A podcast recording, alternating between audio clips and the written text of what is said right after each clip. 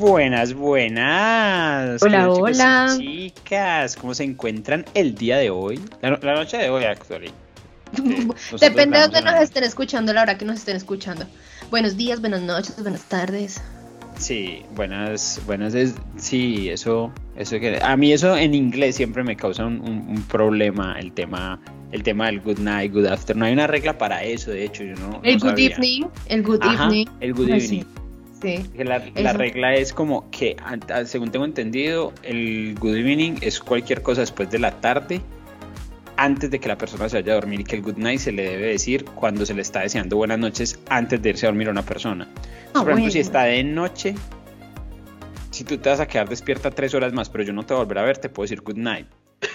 Pero en teoría es como quien dice mandar a dormir a la gente. Eso, eso es un enredo, pero es, bueno, es ¿qué un más enredo, es un Sí, enredo, porque si fuese así, entonces afectaría también según la, la estación, porque si, si oscurece más tarde, entonces la tarde sería más corta, o no o lo contrario. Es bien complicado, es bien interesante. Yo he intentado indagar eso con los australianos, le he preguntado varias veces a eso, cada uno me dice una respuesta diferente, entonces yo decidí como que mejor no seguir indagando al respecto Ah, para no, no pa- no, yo para eso sí soy muy chichombiano todavía. Es como, está de noche, good night. Ya. Sí, exacto. Buenas tardes, buenos días, buenas noches. no Sí, existe para mí el good evening no existe, la verdad. Pues en, en la, en la- en la práctica realmente casi nunca lo uso. O sea, No, pero a mí me choquea cuando me saludan o me dicen algo o me pasa como see you, see you in the evening. Mm, see you in the yo evening. como que, que se- ya, Como- dame hora, o dame que- hora viejo, ajá. dame hora. O sea, sea claro, por Exactamente, favor. exactamente. Pues bueno, bienvenidos a todos los que nos escuchan desde el otro lado del mundo. Estamos, como ya saben, desde Australia. Em, aquí, La parte la bajita de. Australia. Sí, por allá como por la nalguita de Australia. No para los pies, porque los pies sería como, como Melbourne, sino ya como para la nalguita y para un lado. Está- es una Australia de lado, Mm. pero de- definitivamente. Eh, ¿qué más? ¿Cómo te encuentras esta semana, Kat? ¿Cómo has estado? ¿Cómo se siente vivir en Down Under? Interesante. Ay, mira que hace unos días me pasó algo que me duró muchos años, muchos, muchos años y siempre estuve agradecida porque me pasara eso. Pero sí es verdad que ya después de tantos años pues lo dejé de sentir, pero me pasó que día y me gustó mucho porque yo todas las mañanas me despertaba con la sensación de sorpresa de, oh, estoy en Australia. Como Marica, que ¿es en serio? sí, ¿Cuánto tiempo te duró? por ahí unos seis años. Seis años. No, pero también. Sí. Esa retentiva tuya está Ah, marica, es, es que mi, mi cerebro de Dory, por eso les digo yo que la Dory aquí debería ser yo. Em, pero sí, y esta se hace unos días, no mucho, no hace mucho, hace un par de días me pasó, me pasó, yo iba ¿Otra manejando, iba para la oficina, sí, no fue como tan instantáneo cuando me desperté, no, sino simplemente iba para la oficina, tranquila, no sé qué, y fue como que me entró así como, como una sensación de agradecimiento, pero a la vez de sorpresa, como, wow, es que sigo en Australia, o sea, estoy en Australia y sigo en Australia y, y wow, o sea, como que de sorpresa, pero de sorpresa para el lado positivo, ¿no? No como de, ¿qué, Ok. qué estoy haciendo acá? A mí, a mí me pasaba algo, pues yo diría que medio similar, pero sobre todo era como, como con el tema de, de, de dónde vivo versus el dónde estoy. ¿Sí me entiendes? Porque siento que parte del proceso es como uno al principio siente que uno está en Australia, como si fuera una situación eh, temporal.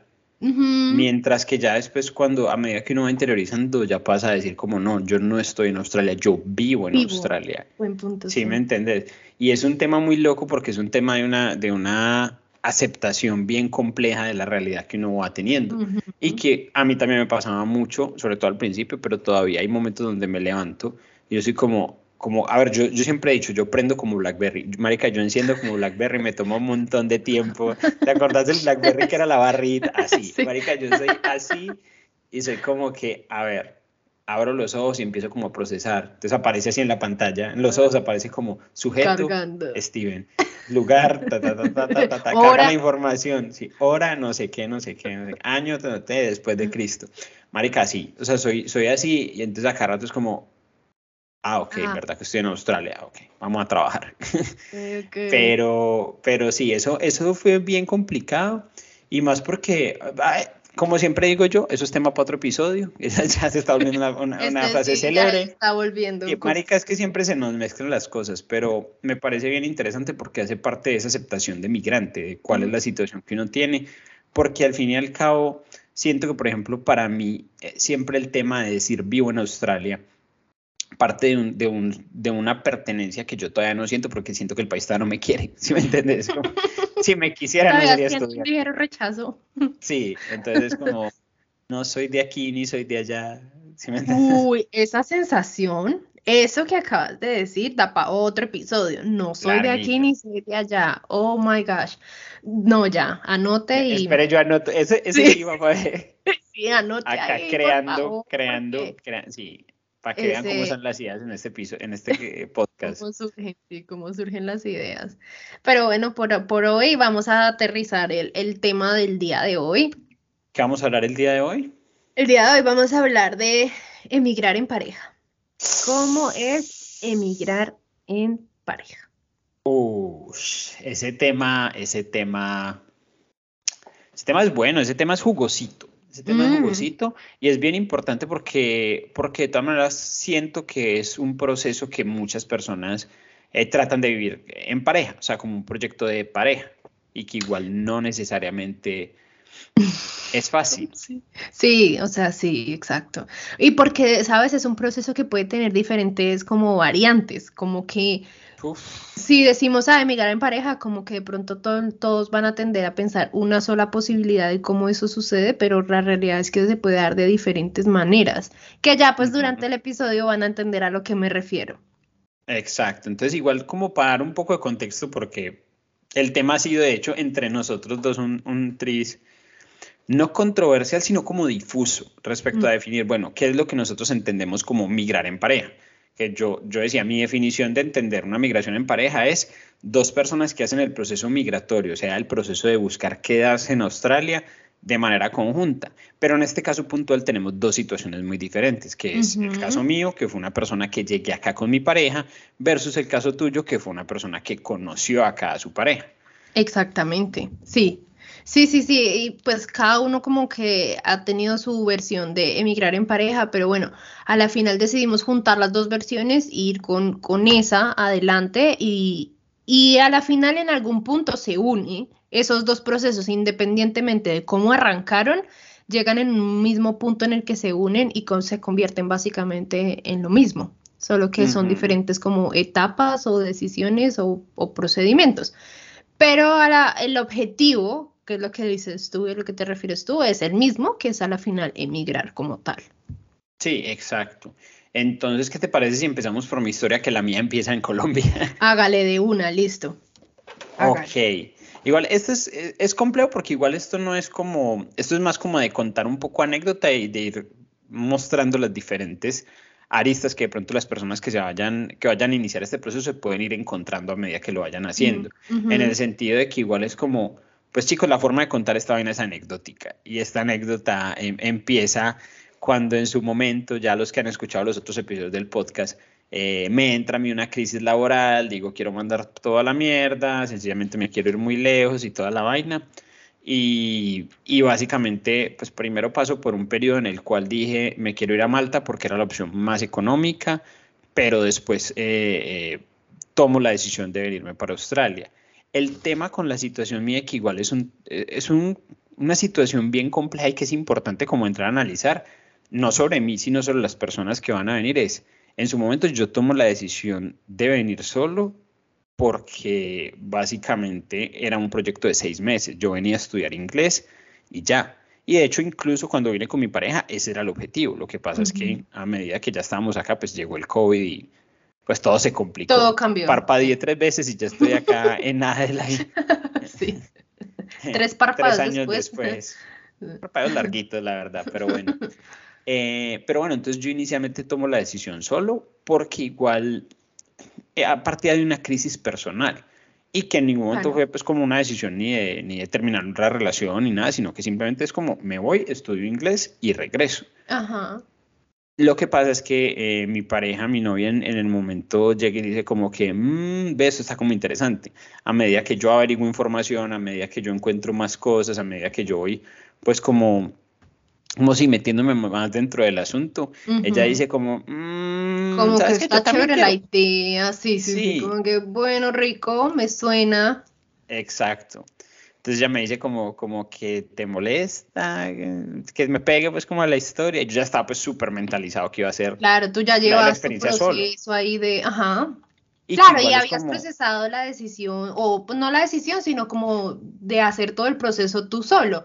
Y yo asumo que de cierta manera el arrancar ahora el proceso con otra persona, pues cambiaba como toda la dinámica en sí de llevar el proceso a cabo. No sé, estoy aquí. Eh, lo que pasa es que a, mí una palabra en inglés que me encanta, hay unas palabras que son bien interesantes en inglés porque describen cosas que en español nosotros tenemos que utilizar 20 palabras para describir. Para describir. Y es el, el mindset. El mindset, que es como esa forma de pensar, ese, ese tipo de pensamiento, esa orientación que tenía de pensamiento en el momento. Mi mindset era voy solo. Y eso implicaba enfrentarse a unos miedos, enfrentarse a unos retos, enfrentarse a unas situaciones. Y yo estaba completamente enfocado en, en, en eso, los retos que yo iba a tener a nivel individual. Entonces, claro, cuando ella me dice, no, como, mm, venga, me quiero pegar, entonces como, ok, ahora toca cambiar el mindset y reevaluar las cosas, entender cuáles son los retos que se van a venir, entender eh, un montón de situaciones, como que por ejemplo nosotros no vivíamos juntos en Colombia antes de venir, sino que empezamos a vivir juntos acá, entonces son un montón de, de retos que se vienen a la misma vez y que igual puede ser mucho por procesar. Sí, sí claro, sí. Claro, sí, yo creo que igual en ese momento, a ese punto de todo el proceso, de tomar la decisión, de hacer todo el procedimiento, averiguar y todo, creo que no se alcanza a dimensionar lo que esa decisión implica a, futuro, ¿no? A largo plazo, porque son como que muchos detalles que en ese momento yo creo que ni, la, ni se le ocurrirán a uno en la cabeza de, eso, como por ejemplo de lo que estás diciendo, en Colombia pues eran novios y cada uno en su casa y como que acá pues ya más adelante un poco a la, historia es como acá ya implicaba vivir juntos, pero dada, dada las circunstancias. Entonces, en ese momento, yo creo que no se alcanza a dimensionar todo lo, que implica esa decisión, de cierta manera, ¿no? De, venir juntos. Es que claro, igual termina siendo la misma historia que cuando uno toma la decisión de venir. Es como, como quien dice, como cuando uno habla con una persona que apenas va a venir, porque me ha pasado N cantidad de veces, que uno le dice como, bueno, pero acá te enfrentas a la soledad, o acá te toca trabajar en algo que no te gusta, o acá te toca X situación, no siempre como tratando de, bueno, o sea, esto está muy genial, esto está muy chimba, pero hay estas otras cosas que no son tan cool, que eso es lo que no se suele ver, que la gente es como, no, no, no, yo ya estoy súper preparado, tranquilo, yo ya sé, y es como... Y, cosita, sí, ternurita no seas tan tierno, no seas tan tierno, por favor. Los de los cacheticos, como, no, marica, no, nadie, nadie, no. importa cuánta cantidad de episodios del podcast, videos de todos los youtubers sabidos y por haber, se vayan a ver y cuánta información averigüen, nunca van a alcanzar a dimensionar lo que es esto. Sí, hasta que lo vivan. Tanto para bien como para mal, porque hay mucha gente que de pronto se encuentra un montón de cosas buenas que no esperaba. Sí, sí, sí, sí. Y se estrella con otras cosas no tan buenas que, que, tampoco nunca se le habían ocurrido. sí, exactamente. Sí, porque se le sale uno completamente de cualquier, de cualquier pensamiento. Y resulta que esto aplica también en la parte de pareja. Es como mm. uno no alcanza a dimensionar la cantidad de retos y la cantidad de situaciones también positivas, porque igual es, es como todo en la vida, tiene un poco de bueno, un poco de malo, que, que implica el tomar esta decisión. Entonces es, es, es, bien complejo, pero bueno, finalmente nosotros eh, tomamos la decisión de sí, vamos a venir juntos. Eh, afortunadamente tomamos la decisión de venir juntos porque pues llego yo acá, pues llegamos nosotros acá y como cuatro semanas, tres semanas después llega el COVID y todo se va a la verga y pues... Mm, ¿Y qué hubiera sido, sí? Sí, no, hubiera sido pues tanto a nivel pareja hubiera sido muy complicado, muy, sí, muy complicado. exorbitantemente complicado, como a nivel personal, sobrevivir esa época uno solo es mm, como... No, no, no me alcanzo, no se me ocurre, pues no se me pasa por la cabeza cómo lo hubiera sobrevivido. Sí. La verdad no. Entonces es bien complicado. En términos de ayudar a las personas que de pronto están en pareja en estos momentos y están pensando en, viajar juntos, em, ustedes decidieron viajar em, cada uno con sus respectivas visas o vinieron en una visa de pareja. Ah, ok, ok. Igual eso, la idea, creo que lo podemos tocar un poquito más adelante, pero digamos que en ah, por este momento, sí, llegamos cada uno con, con, ah, una visa, porque eso simplifica el proceso. Perfecto. Sí. Entonces cada uno decide venir junto y vivir como su propia experiencia, lo cual me parece ah. súper chévere. Sí, entonces llegamos, tocamos tierra de canguros y koalas y llegó el COVID, se fue toda la verga y bueno. ya esa historia se la saben y si no, vayan y la escuchan. Sí, consulten como los primeros. ¿Dónde cuarto capítulo, no me acuerdo. Sí, donde Steve se desahoga. Amigos, llora, ahí les adelanto, vayan y escuchen. ¿Y que llora? Y oíste, en el caso tuyo, ¿cómo fue? Porque igual eh, o sea, yo pienso en cómo hubiera sido mi experiencia llegando solo, obviamente agravado por el tema del COVID, digo como marica. Sí, no, es que se, es demasiado, es demasiado. Sí, no. Entonces, de hecho, que llegaste sola, de hecho yo no me imagino haber estado sola también durante ese periodo, a pesar de que eso tenemos diferencia pues de tiempo acá, pero mm, eh, es que COVID es otro, es otro tema. No, eso fue, en mi caso, en mi caso, como ya lo dijo Steve antes, pues yo conocí a mi pareja acá antes de que se estén haciendo ideas y todo el cuento, simplemente lo voy a aclarar, pero tampoco voy a entrar mucho en detalles porque esto, y creo que lo voy a hablar por los dos, eh, estamos compartiendo una parte de nuestras relaciones y nuestra vida privada que, que involucra a otras dos personas que obviamente hay que respetarle su, también su privacidad y que, que tanto nosotros tenemos como permitido contar de nuestras eh, pues, relaciones. Entonces, todo va a ser como medido, pero mm, sí, básicamente yo conocí a mi pareja acá en el, en el, en el colegio donde estudiábamos. Em, él es colombiano, por si se lo preguntan, no he conseguido el amor de mi vida. Gracias. Solo suena como en búsqueda todavía, hojas de vida. Sí. Está pues, apartada. Ese es el, el ah, a, mí, a mí lo que más me encanta la pareja de, de, de cada en relación a las redes sociales es su apodo, es el oso. Es el oso, sí. Que tal vez en algún episodio se nos ha salido y de pronto alguien dirá como, oigan, qué oso, de qué hablan. El oso. Bueno, sí, ya saben, él es el, el, famoso oso, es mi pareja y es por la misma razón, porque él es una persona muy reservada, especialmente con mm. redes sociales y pues obviamente yo se lo respeto, pero tampoco lo puedo excluir porque él hace parte de mi vida, entonces eh, por esa razón todo el mundo lo conoce como el oso y el maravillado y, el feliz y encantado de que lo llamen el oso también. Marica, a mí, a, veces se me olvida, cuento ahí la, la a mí a veces se me olvida cómo se llama. Pues yo siempre soy el oso para aquí, el oso para allá, y cuando estoy con él es como el oso. No creas, mi familia también, mi familia es que más del oso. Qué belleza el tema del oso. Sí, ok, entonces conoces al oso. conocimos. Le tiraba papelitos. Salimos, no, estábamos en diferentes salones, entonces tocaban los descansos, en los descansos. Ah, no. Nos correteaba. fue la historia del colegio. Nos correteaba. Algo así. Y ya em, cada uno en su proceso decide, pues renovar visa, pasaron meses, todo el cuento.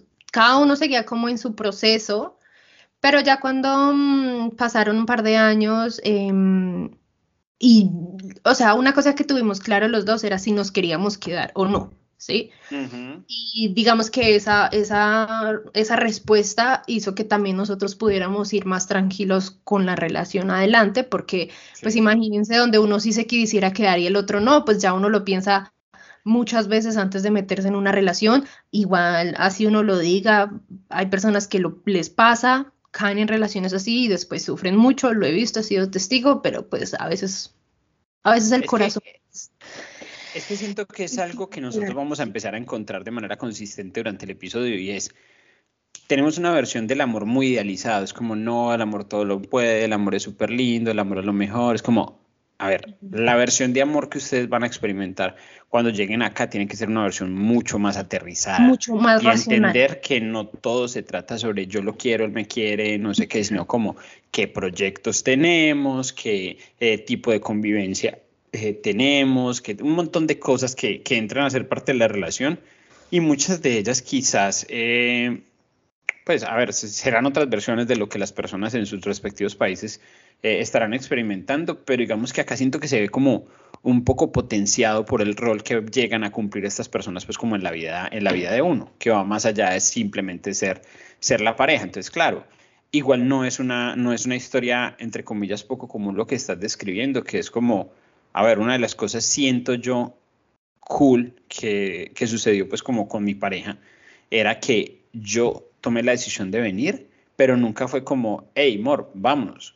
claro, no se lo impusiste. que fue, ella, ella ni se lo influenciaste, ni nada, ¿sí? No fue que, y qué chévere que lo hayas dicho, porque también aterrizando un poco hacia las personas que en estos momentos están como en su proceso de venir a Australia, en pareja y todo el cuento, pues también deben haber parejas en los que están en esta situación de me quiero ir, pero mi pareja no y tratando de persuadir o de convencer y pues es una situación muy difícil. Obviamente nosotros no somos Cupido para venir a solucionar los problemas a las parejas. Lo que pasa es que en este caso, como lo hemos sido, lo hemos repetido tanto desde el comienzo del episodio, no es solo, no es solo la decisión de arrancar, no es solo la decisión de llegar hasta acá, porque es que esto implica muchas cosas a largo plazo que ya seguirán escuchando. Entonces, pues solo para que tengan eso en cuenta las personas que de pronto en estos momentos están atravesando por esa situación. Igualmente es importante que, o sea, a ver, yo no le, nosotros no somos quienes para venir a decirle, vean, no presione, no lo convenza, no la convence, es como, parce, eso se nos sale de las manos, ya cada quien que maneja la situación como quiera. Pero, por ejemplo, sepan y entiendan que si ustedes, las personas que nos están escuchando, son el caso que están tratando de convencer a la pareja mientras que la, la pareja no quiere. Es como, marica, eso va a ser problema el día de mañana. No quiere decir mm. que no lo puedan sobrevivir, pero a Australia le pasa factura a uno eso. Va a tener una repercusión, sí, va a tener una repercusión de alguna manera de alguna manera, sí, sí, porque, porque claro, pues, van a llegar los momentos pesados y ahí es donde uno dice como es que vos me metiste en esto, yo estaba bien, yo tenía mi trabajo, es como... O sea, algo que siempre es una constante tal vez en nuestros episodios, en nuestra experiencia, es que Australia lo revuelca a uno y lo pone a uno eh, como en confrontación con uno mismo, entonces ahora súmale el, el hecho que tú estés con tu pareja. Eh, entonces tú estás viviendo tu proceso individual, pero también en compañía. Entonces son, sí, son muchos detalles que tener en cuenta. No es tampoco el drama, o sea, no es como para escandalizarlos tampoco, porque pues, amigos, aquí seguimos adelante con nuestras relaciones, pero... Sí, sí. Sí, pero igual también es como, a ver, a ver, tú sigue, en, el punto en el que ibas mm. o dime si ya empezamos pues como... Pues no, ya que em, después de muchos años y cuando ya como cada uno la tenía clara que nos queríamos quedar y ahí ya, ya podemos unir tu historia y mi historia, em, porque tanto ustedes vivieron sus procesos independientes, eh, cada uno tuvo la experiencia de ir a estudiar al college, aprender inglés, todo el cuento, lo mismo fue nuestro caso. También pasó así durante unos años hasta cuando ya em, tomamos una decisión súper consciente, súper racional y súper procesada, que de hecho les puedo contar una, experiencia aquí ya que me acabo de acordar. Mm, para sacar una visa eh, de pareja, em, tiene una condición, o sea, tiene como unos requerimientos y es sobre todo, que es la que se le dificulta a veces a muchas personas, Mm, que es demostrar como la validez de la relación, o sea, que es una, demostrar que es una mm, eh, pareja genuina, digámoslo así, que es una relación real y todo el cuento. Y pues nosotros em, en ese momento, en esos años, que han sido, que eso fue hace muchos años, todo el mundo la única solución que nos daba era casarnos. Y a nosotros no nos cabía esa cosa en la cabeza de que por unir, pues por sacar una visa de pareja nos tuviéramos que casar. Lo que pasa es que incluso, nuevamente, eso es tema para otro episodio, pero me da la impresión de que el concepto de matrimonio que nosotros como colombianos tenemos todavía sigue siendo muy como muy, muy profundo, como muy grande, es como algo demasiado trascendental, mientras que acá a veces a mí me ha dado la sensación de que es como un trámite, es como, sí, ay, sí, cásense y solucionan esa situación. Y la gente lo hace así, marica, y uno es como, claro, por eso es que pasan por su tercer y cuarto matrimonio, marica, porque se, van montando en esa vaca loca como si nada. Con razón, con razón coleccionan matrimonios, sí, claro. Sí, así lo sentí, ¿sabes? Ahora que lo dices, así lo sentí, como que ellos, como que las personas se referían a eso como un trámite más, como pues ya cásense y listo. Y nosotros tenemos como, y no, como que entre más nos lo decían, nosotros más le oíamos a, que, a que tuviéramos que ser forzados a vivir algo simplemente por un requisito o algo así. En sí el problema no era el matrimonio ni nada, sino como que ser un poco como salidos si no del llega a esa sistema. decisión, no quiere, no Sí, quiere hacerlo de esa forma, marica. que no pues. sea influenciada por nada de ese nivel, ¿sí? Sí. Entonces, Igual hay tres bueno, formas de, de, de mostrar la validez de la relación. Explícalas, explícalas. Que bueno, entonces tenemos la primera forma, ya la dijimos, es el matrimonio. Es, digamos, la más trascendental, es la más, Y la que más valor vez a- a- tendría, sí. ajá, sí, probablemente la que menos inconvenientes tendría la gente, porque obviamente, pues como al ser la más drástica, si se le quiere llamar, pues es más fácil de, de, de demostrar esa validez de la relación ante el gobierno australiano. La segunda es el registro de la relación, que sería como, según yo, es como un paso previo a un matrimonio por lo civil. Es como es que- el gobierno. Sí, dale. Esa, lo que pasa es que ese concepto no existe en Colombia. Eso es un Ah. trámite que puede acá cualquier pareja de novios, sin, sin necesidad que vivan juntos o lo que sea, pues pueden simplemente certificar su relación, ¿sí? Para comprobar X proceso que de pronto quieran hacer juntos y decir, sí, ustedes dos son pareja hace X tiempo, básicamente. Eso es, pero en Colombia obviamente eso no existe. Ajá. Y llegamos a la tercera opción, que es el de dar soporte o mostrar evidencia de la relación. es. Que es, digamos, la más complicada, pero que a la vez es la menos trascendental, que fue en el caso mío la que nosotros eh, escogimos También, pero sigue, sigue con tu historia. Entonces son las tres que tenemos. Sí, esa- esas son como las estas. em, nosotros pues em, ya vivíamos juntos, teníamos cuentas bancarias juntos, o sea, como que nos adelantamos sin querer, queriendo a muchas cosas que pues teníamos como la, la evidencia para ir un poco más tranquilos y más a la fija, pues igual registramos la relación, eso no nos quitaba nada, simplemente un trámite y afortunadamente los trámites en Australia son tan fáciles de llevar a cabo que y no, no hay ningún problema por eso. Y digamos así, ya juntamos visas y al juntar visas, pues fue una decisión muy racional, es una, es una decisión que uno se sienta con el otro y se habla por horas y horas y horas para analizar los pro y los contra. Hago un paréntesis, dos paréntesis, de hecho. El primero es un tip para las personas que vayan a venir y vengan en esta situación de que pues no están casados, pero probablemente en el futuro quieran eh, juntar las visas y no sé qué. Muchachos, si van a rentar un lugar, que los dos aparezcan en, Ujú. en- en los contratos.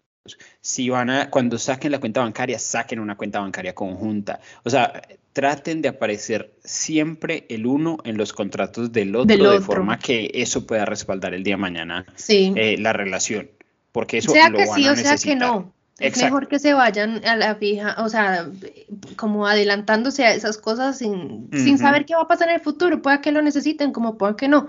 Pero sí les va a ahorrar un dolor de cabeza en el momento en que tal vez sí lo necesiten y ustedes, ah, pues ya, así como en mi caso, como que sin querer queriendo lo fuimos haciendo y vean, nos sirvió un montón porque si no Ujú. si hubiera sido literal un dolor de cabeza. Y probablemente cuando- hubiéramos terminado, nos hubiera tocado terminar casándonos o cosas así. Acceder a cosas que tal vez no quieren. Exacto, yo cuando llegué a mí me dijeron, abra cuenta de bancaria conjunta. Es como, bueno, y lo hicimos y súper útil. Sí, Pero bueno, y el segundo, el segundo paréntesis, antes de entrar a eso, es como, es, fue más mi caso, porque en el tuyo, pues tú ya llegaste sola, pero hay muchas personas que se preguntarán en, bueno, ¿por qué es bueno el hecho de llegar con dos visas separadas y no con una visa de pareja desde un principio? Me Porque me parece que es un tema que las personas suelen, o sea, las personas suelen como ver eso y decir como, no, perfecto, que el uno estudie y el otro no, es como... Claro, es que todos lo van a ver por el lado beneficioso nomás. Todo el mundo va a decir, uy, no, esto es el negociazo de la vida. Pagamos solo un colegio, solo uno estudia, el otro trabaja, nos hacemos plata, nos vamos haciendo millonarios mientras tanto, menos esfuerzo, no sé qué. Ahora sigue En- tú. Entonces, exacto. Entonces hay, hay como, hay varias cositas a destacar. Muchas, la mayoría, la verdad, yo lo vería como contra, que son los contras de uno tratar de hacer una, una visa de pareja desde el principio, incluso si ya están casados, o sea, más allá de cualquier cosa. Entonces, ¿qué es lo que pasa? Primero, pues va a depender mucho de cuál es el, el objetivo que tengan las personas cuando lleguen acá, pero pues chicos, con una visa de pareja, solamente una de las personas puede estudiar y la otra persona pues tiene los mismos derechos de trabajo de medio tiempo y todo eso, que ya después, ya la otra historia. El problema es que así suena como, ay, no, sí, me ahorro eh, un estudio, me ahorro un college. Es como, a ver, ¿de verdad tienes el nivel de inglés para tener algún tipo de competitividad en el mercado? ¿De verdad te quieres ahorrar esa experiencia? Porque te lo digo, para mí los años de estudiante en el college de inglés fueron los mejores, o sea, ese tiempo la fue mejor, mejor, experiencia. la mejor etapa de mi la vida. eso es la mejor etapa, sí, lo es, lo es. Entonces, de verdad, si en algún momento, a mi juicio, si, una, si unas personas, unas parejas toman la decisión de quitarle a uno de los dos esa, La esa oportunidad de vivir la es- experiencia. Exacto, están cortando quizás la mejor etapa. Le están Sí. quitando la oportunidad de vivir algo muy genial. Porque uno se siente como de regreso en, el- en la universidad, en el colegio, no sé, era muy cool, era demasiado cool, cool. es muy cool, es muy cool. La verdad, esa, esa etapa es la más, la que más uno debería tratar de disfrutarse. No se disfruta del todo como uno, como de, de verdad debería ser, porque es una etapa en la que están pasando muchos cambios, también muchas presiones, en búsqueda de muchas cosas, de adaptarse y todo. Entonces uno no la termina de disfrutar del todo, pero no deja de ser la, la, sí, lo que dices tú, como la mejor etapa. Eh, porque como aquí al mismo tiempo, a pesar de que son muchas cosas al mismo tiempo, uno como que el cambio, por ejemplo, si uno estaba trabajando en Colombia, entonces como que al cambio de estar, vivir un poquito más tranquilo, más relajado, sin tanta responsabilidad, sin tanta carga, y simplemente que tu preocupación sea estudiar y pues sí, conseguir trabajo y todo, pero no como de esa, no sé, como esa necesidad, que la necesidad acá es muy diferente a la necesidad de, eh, por ejemplo, en Colombia.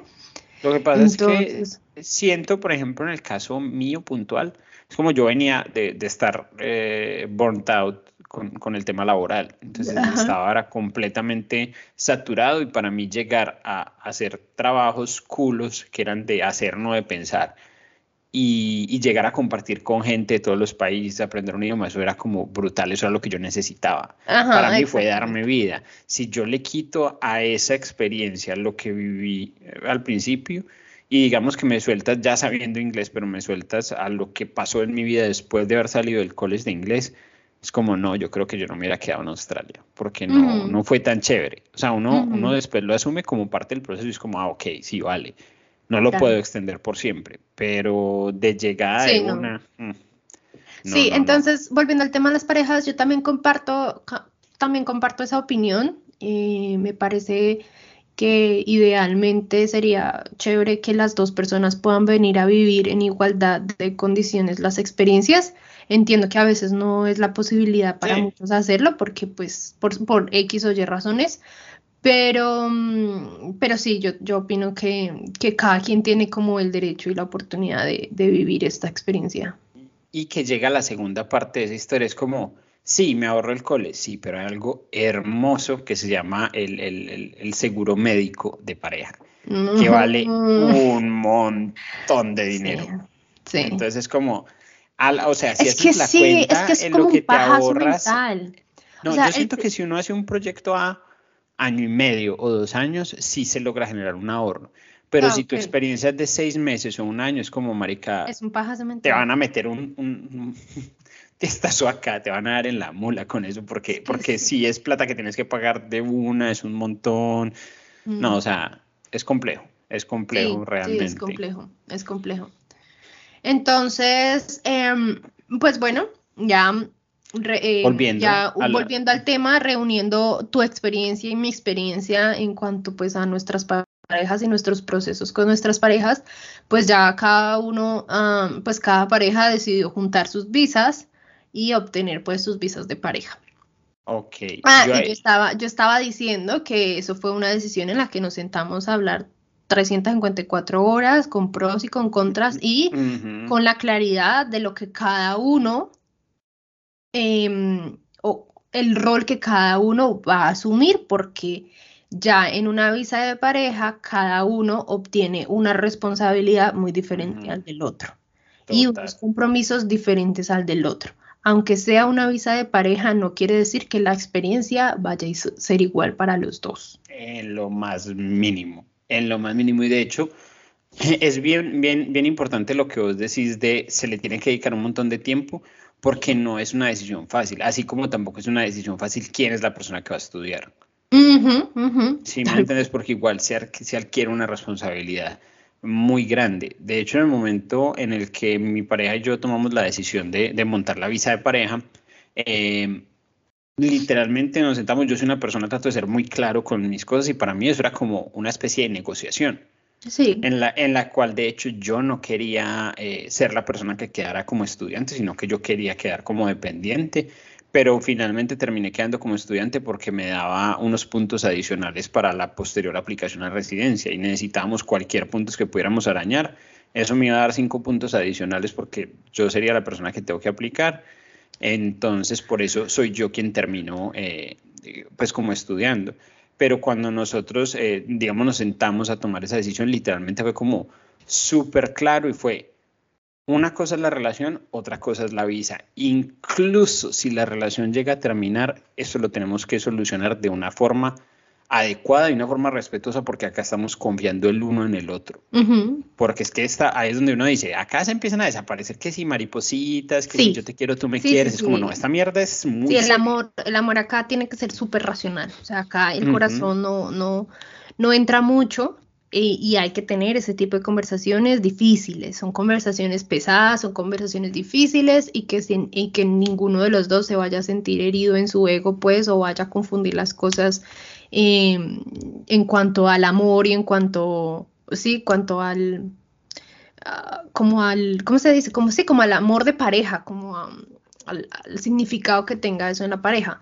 Entonces acá es más como dos personas adultas haciendo una especie de negociación y teniendo los puntos claros y tras de todo yéndose muy al extremo, porque sí hay que tocarlo, de qué pasaría si el día de mañana tú y yo terminamos. Exacto, no importa qué tan enamorados estén, cuánto lleven, no importa si están casados, no importa nada. Siempre tienen que ser muy claros. Y, esto tiene que seguir adelante sin importar lo que pase. Sí, a la final esto sí es como un matrimonio, sino como que sin el, sin el papel. Es que, es que exacto. Es que exacto, que es donde vienen ya pues como, a ver, pasando más al tema de, bueno, cómo es, cómo es el hecho de convivir eh, con, con, una persona estando pues como acá en Australia, que como todo tiene un montón de, de, de, cosas buenas y de cosas malas, pero igual hay un montón de, digamos, de roles que empieza a tomar esa persona y de obligaciones que empieza a tomar esa persona, que no importa qué tan informal, entre comillas, o qué tan poco... Eh, oficial, casi cuasi matrimonio lo quieras mantener, va a empezar a tomar esos tintes. ¿Por qué? Porque hay un montón de cosas que van ahí ligadas. Sí. Entonces, que igual, yo siempre, yo siempre lo he dicho, cuando una persona, pues cuando vienes acá con una pareja, esa persona se convierte en tu familia, tus amigos, tu pareja, tu soporte emocional, tu soporte económico, un montón de cosas. Sí. Tú todo, Entonces, básicamente. Exacto, entonces ahí es donde no es tan sencillo como, como no sé, de pronto cuando estabas en tu país es como, ay, no, me hablo feo y no sé qué, para la puta mierda, ya pum, y lo eché y peleamos, es como, acá no es tan fácil. No, acá no, no es tan fácil. No es tan fácil porque acá lo que hablábamos al comienzo, em, cuando yo decía que cuando, en tu caso, cuando están en Colombia planeando todo, no dimensionan lo que esa decisión implica acá. Que, por ejemplo, Em, uno en ese momento será consciente que va a llegar acá a tener que vivir juntos.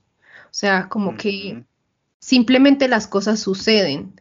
Y no, y de hecho en mi caso fue igual también, o sea, como que acá hay muchas decisiones que se toman más por cuestión de, em, no supervivencia, pero como por comodidad y por economía. Es, es practicidad. Esa era la palabra que estaba buscando, exacto, más por practicidad, que obviamente nosotros también nos fuimos a vivir juntos, que si tal vez era lo que queríamos o no, no lo sé, tal vez sí, tal vez no, eso fue hace muchos años, amigos, pero el punto es que la, la decisión va más influenciada, es como por esa practicidad en cuanto al dinero, en cuanto a eh, la visa también, en cuanto a muchas cosas, a muchas cosas. Sí, porque, o sea, seamos sinceros y eso sí, para que no le quede la duda eh, a nadie, es mucho más práctico. O sea, en el sentido práctico, netamente, es muchísimo mejor estar en pareja que estar solo.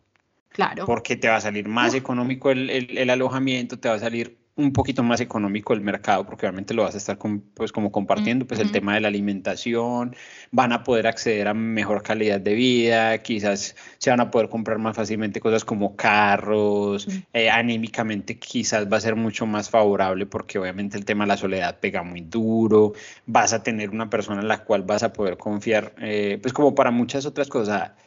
Si me preguntan, sí, es mucho mejor estar en pareja que no estarlo pero eso no quiere decir que el proceso sea fácil. y más que como, como les decía en el caso mío, que eh, no había una convivencia previa, porque pues las personas que de pronto ya han pasado por ese proceso sabrán que igual el tema de la convivencia es complicado, y si es complicado allá, llegar acá y tratar de construir una convivencia en un país diferente, enfrentando un montón de problemáticas, enfrentando un montón de retos, aprendiendo un montón de cosas, manejando un montón de frustraciones. Es como tienes ahí la pareja al lado, que es el objetivo más fácil, siempre para empezar a tirarle cosas y para...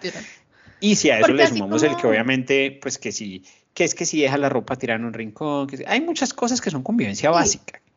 O sea, porque así como la persona eh, se convierte todo en todo lo bueno en este proceso, así se puede convertir, entre comillas, en, todo lo malo, ¿sí? Totalmente.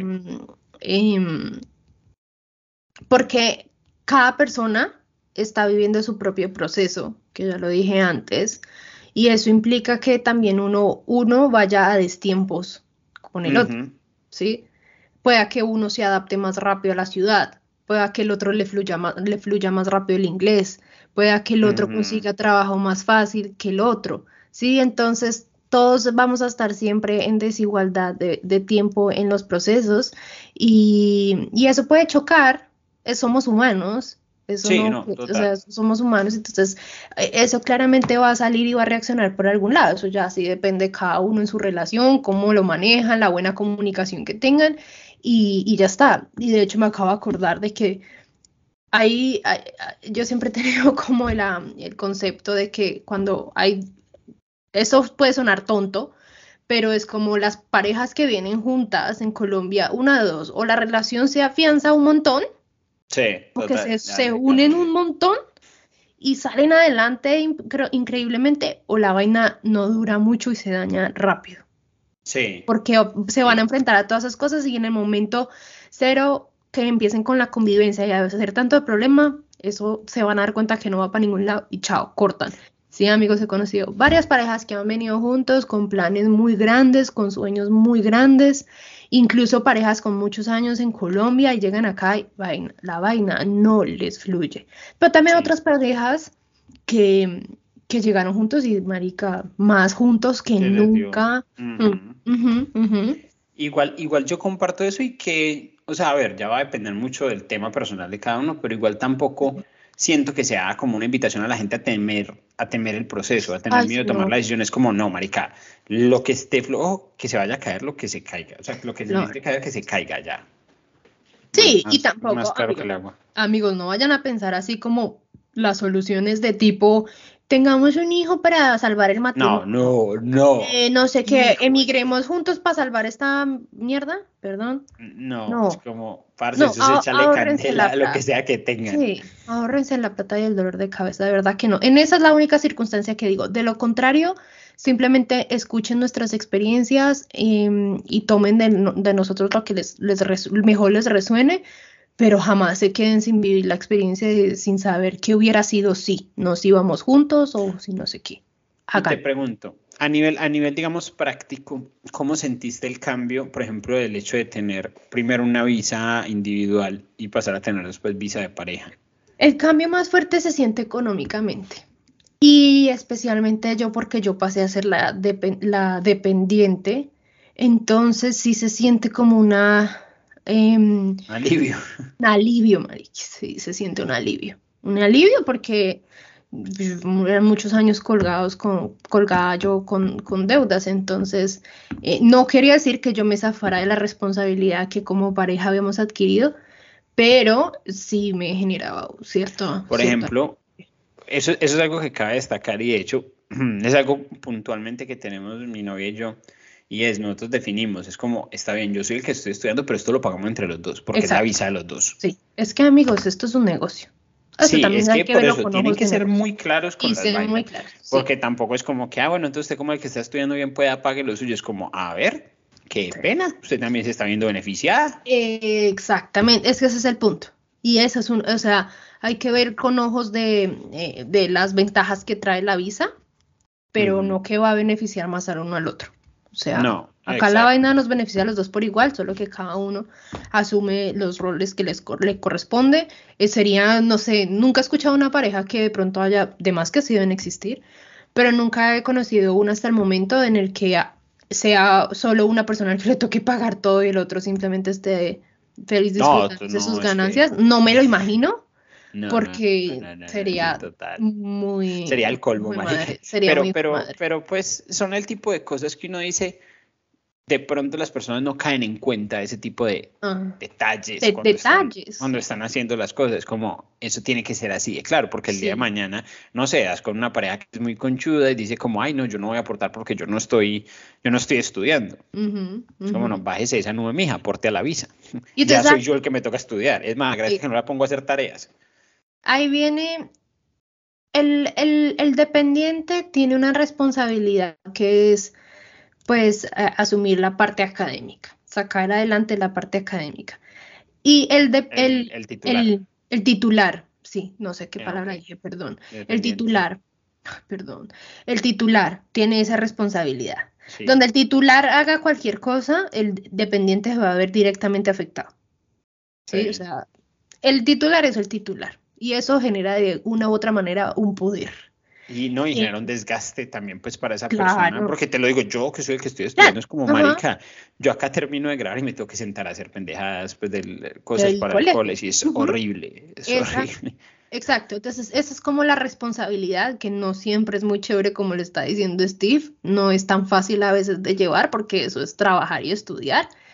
Mientras que yo siento que el reto, y yo que fui más la, dependiente durante tanto tiempo, el reto para un dependiente en la visa, en la visa de pareja, es más el como encontrar ese qué hacer diferente a trabajar. E, eso, eso, te iba, eso te iba a preguntar. Aprovechando, no había caído en cuenta que tú y yo tenemos roles diferentes, en esta situación. Entonces, como, ¿qué es lo mejor y lo peor de ser el dependiente? Y yo digo, ¿qué es lo mejor y lo peor de ser el titular? Sí, lo, mejor, lo mejor y lo peor de ser dependiente, lo mejor es ese alivio a nivel económico, a nivel financiero. Se puede manejar la economía entre la pareja mucho más fácil, más flexible, eh, eh, bajo estos dos roles, ¿sí?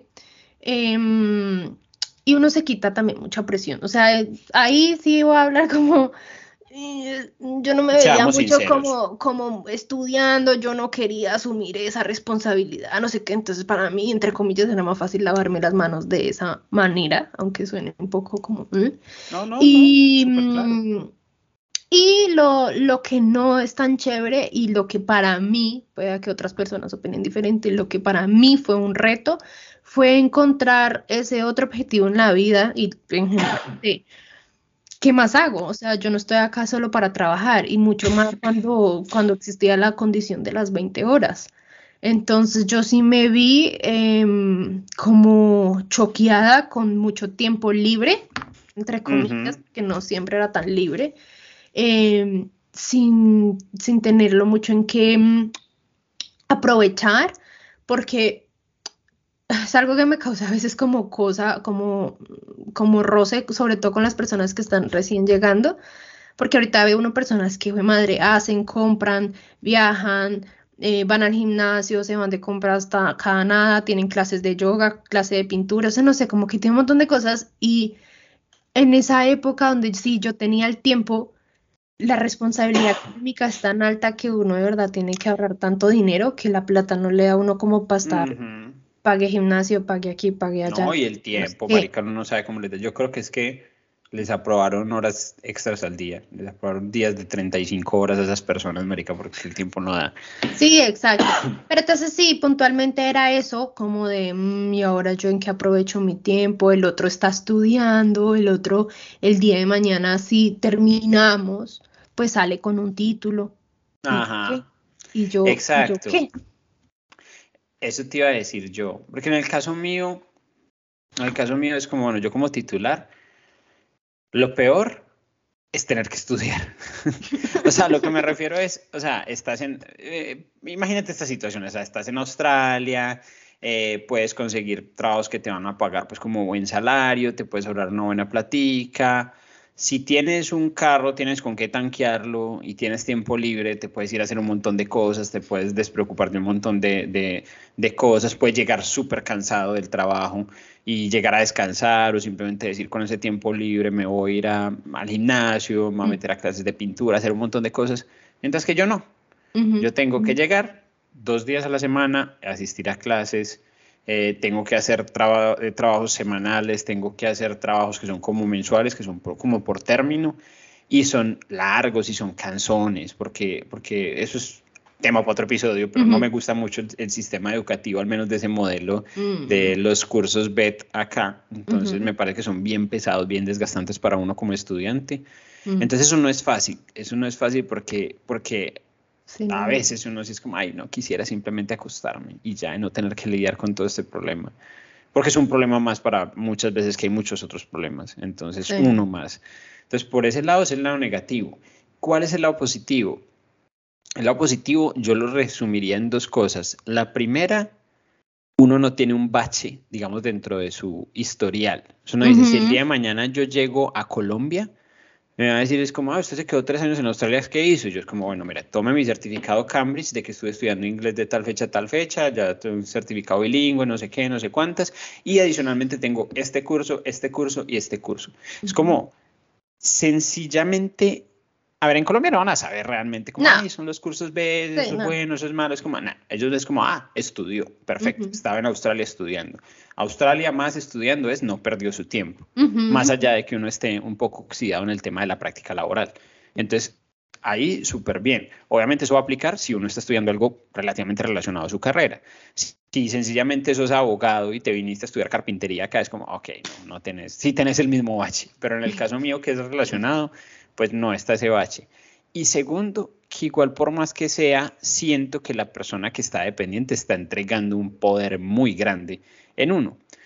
Y por más que sea, es como, a ver, yo tengo por seguro que si a mí el día de mañana me dejan o peleamos o pasa lo que sea, es que yo soy el titular, marica, y esa situación no va a cambiar. Sí. Esa situación no va a cambiar y si en algún momento eh, ella es la que por X o Y motivo decide salirse de, la relación o lo que sea que pase, yo soy quien va a quedar con la sartén por el mango, como decimos coloquialmente. Y eso, yo tengo las de ganar porque yo soy el titular de la visa. No tengo muchos problemas que solucionar realmente. Oh, sí, exacto, sí, sería menos un dolor de cabeza. sí, Pero sí, no te va a negar que a veces yo la miro y la miro con esa envidia de esa es la tranquilidad que se siente no tener que hacer un trabajo este fin de semana. Sí, exacto. Sí, total. Total, y no creas, de parte de mía, cuando eh, lo veía él estudiar o todo el cuento, o sea, como que también llega un punto en que así uno quisiera ayudar, no puede, ¿sí? No. Em, entonces, cada uno lastimosamente tiene que asumir su rol y su responsabilidad, ¿sí? No es como, ah, ¿sabes qué? Ahí te dejo mis haces mensalos, a los, hazlos tú. Es como, mm, no. No, igual, igual es muy importante, por eso les digo yo, que sean muy conscientes a la hora de tomar la decisión porque igual tampoco se trata de que el día de mañana entonces empiecen a chutarse la pelota o echarse cosas en cara, es como no, en el momento en que se sienten y toman la decisión, X persona va a ser el titular de la visa, ya sabe cuáles son las responsabilidades a las que asume y ya sabe cuáles son los, los riesgos que está tomando la otra persona al ser dependiente. Mm, tienen, Eso no se hace con cualquiera. No, exactamente, no. No, no, no, no, no, no, no. Y no falta. Mm. Pero mm, sí, la base a la final es una, una buena comunicación. Y mm, también pasa algo, es la parte emocional, se recarga uno mucho en el otro, porque pues la soledad es muy fuerte, uno eh, tener un círculo de amigos es muy difícil de construir, muy difícil, toma mucho tiempo, mucho tiempo. A veces uno lo construye y es difícil de mantener. De mantener, exactamente. Y por más amiguero que usted sea, amigo, así usted arme, arme parche en un poste, igual ese parche se le puede caer mañana porque así son las cosas acá. Entonces uno sí se termina refugiando mucho en su pareja. y en todo, como en toda la parte emocional. Y eso, y eso es tanto bueno como malo, porque al final y al cabo es como, es súper bueno porque tienes a alguien en que refugiarte, pero es súper malo porque eso termina siendo como, como, un, como una espiral, como un ciclo, eso te va absorbiendo. y si no sabes mantener eso a raya, sí, te va a encerrar, te va a encerrar y te va a mantener muy al margen de la otra experiencia, que la otra experiencia es enfrentarse a la soledad, la otra experiencia es conocer un montón de gente de otros lados, como tener un montón de experiencias y entender que la vida va más allá de solamente lo que se comparte con la pareja, es traten de tener sus espacios aparte, traten de conseguir sus propios amigos, traten de frecuentar sus propios espacios, traten de no trabajar en el mismo lugar, por Dios mío bendito, tengan espacio sí, traten de no hacer todo, no hacen, no hacer todo, todo, todo, todo, todo juntos. O sea, no traten de que cada uno pueda tener sus espacios para algo diferente, porque es que imagínense Imagínense viviendo juntos, yendo al gimnasio juntos, trabajando, juntos. O sea, no, no, no, no, no, Eso en algún lado, en algún momento cobra factura. Cobra factura. Total. Mm, en algún punto de la relación y de este, de este tipo de, de visa, puede que la relación caiga en eso. Lo importante es como estar alerta a todas esas situaciones para que pues tampoco a nivel emocional no se recaiga, o sea, o sea, se ponga como tanta presión tanta presión emocional. Y también hay que prevenirse el corazoncito, porque es que el día de mañana no funcionan y pues no se le puede a uno acabar pues toda la vida. la vida de una. Exactamente. bueno, señorita, es hora de darle un poco de cierre ya a este episodio. ¿Algunos consejos, comentarios o notas que le quieras dejar a nuestros escuchas sobre el episodio del día de hoy? No, yo creo que compartimos, yo creo que compartí todo. Eh, tal vez en algún momento sentí como que de pronto los estábamos asustando mucho, pero no, simplemente tomen lo que más les resuene de, nuestra experiencia, como siempre compartimos nuestra experiencia y como las cosas que hemos notado durante nuestro tiempo acá, lo que yo he visto en otras parejas también, eh, pero no dejen de vivir sus experiencias por, por, las, por, la, por lo que ustedes escuchen pues de nosotros eh, y ya, que le hagan. Sí, total, yo comparto eso, igual es como, a ver, si bien eh, yo no diría que los asustamos, pero si éramos como, como pilas que por acá se puede estrellar, pilas que por allá se puede estrellar, es como, tómenlo como consejos. Sí, es, que queremos, queremos, prevenirlos, pero a la final, pues. Sí, sí, sí, pero no, no se vayan, no se vayan a asustar. De hecho, el hecho de emigrar con, con, la pareja, si las cosas salen bien, si todo sale muy bien, es un proceso muy bonito, es un proceso en el cual eh, van a conocer mucho a esa persona, van a poner a prueba la relación, porque igual uno una relación no la no, no, sabe qué tan estable es hasta que llegan los, los vienticos un poco más fuertes y ahí los retos. sabe sí. Qué tan, que sí, qué tan sólida es la relación. Exacto, entonces como, no, háganle sin miedo y que de verdad yo, por ejemplo, no me imagino habiendo vivido esta experiencia sin mi pareja. Y de hecho, la presencia, la presencia de ella me ha ayudado un montón ¿no? a lo largo de todo este, de todo este proceso. Entonces, como no, no, no tengan miedo a hacerlo, no tengan miedo si la relación se acaba. Es como, parce, pues vienen otra serie de retos y vendrá su corazón partido. Una tusa, yo creo que, bueno, no, o sea, ¿cómo será una tusa acá versus una tusa en el país de uno? Serán diferentes. Estamos entusados. Si hay algún entusado o ah. alguien que haya estado entusado, por favor escríbanos que está más que bienvenido a hacer un episodio con nosotros. La idea, la idea nosotros queremos empezar a invitar más gente al, al, episodio y hacerlo pues como más, más conversacional, porque obviamente nosotros dos pues la dinámica es un poquito más eh, menos dinámica. Es menos dinámica y nosotros pues ya hemos contado demasiado en nuestras vidas, que también ya, nos, ya no tenemos muchas otras experiencias o muchas otras cosas que contar. Entonces... No, material hay, así me lo tengo que inventar, pero no mentiras. entonces, pero no, sí, o sea, queremos, queremos que siempre están las puertas abiertas y ese inbox abierto para las personas que nos quieran contar sus historias o incluso participar para sacar eh, episodios. Para los que quieran participar, más que bienvenidos, nos pueden contactar por Instagram, que es arroba downunder.podcast en Instagram. Nos pueden encontrar, recuerden siempre, en las plataformas de podcast. Nos pueden encontrar en YouTube, en Spotify, en Deezer, en Apple Podcast, en Google Podcast. Tratamos de estar en todos lados. Si ven por ahí una plataforma que ustedes eh, utilizan y no la tenemos, nos avisan, pero creo que estamos pues en las más en importantes. Todas, Como consiga una común, mi hijo no sea concho que me dirás, pero, sí. pero sí, nos pueden encontrar en todas esas plataformas. Y bueno, muchachos, bueno, chicos y chicas, muchas gracias por habernos acompañado en este episodio de su podcast favorito que se llama Viviendo, en, Down, Under. Chao, chao. chao. gente. Se cuidan.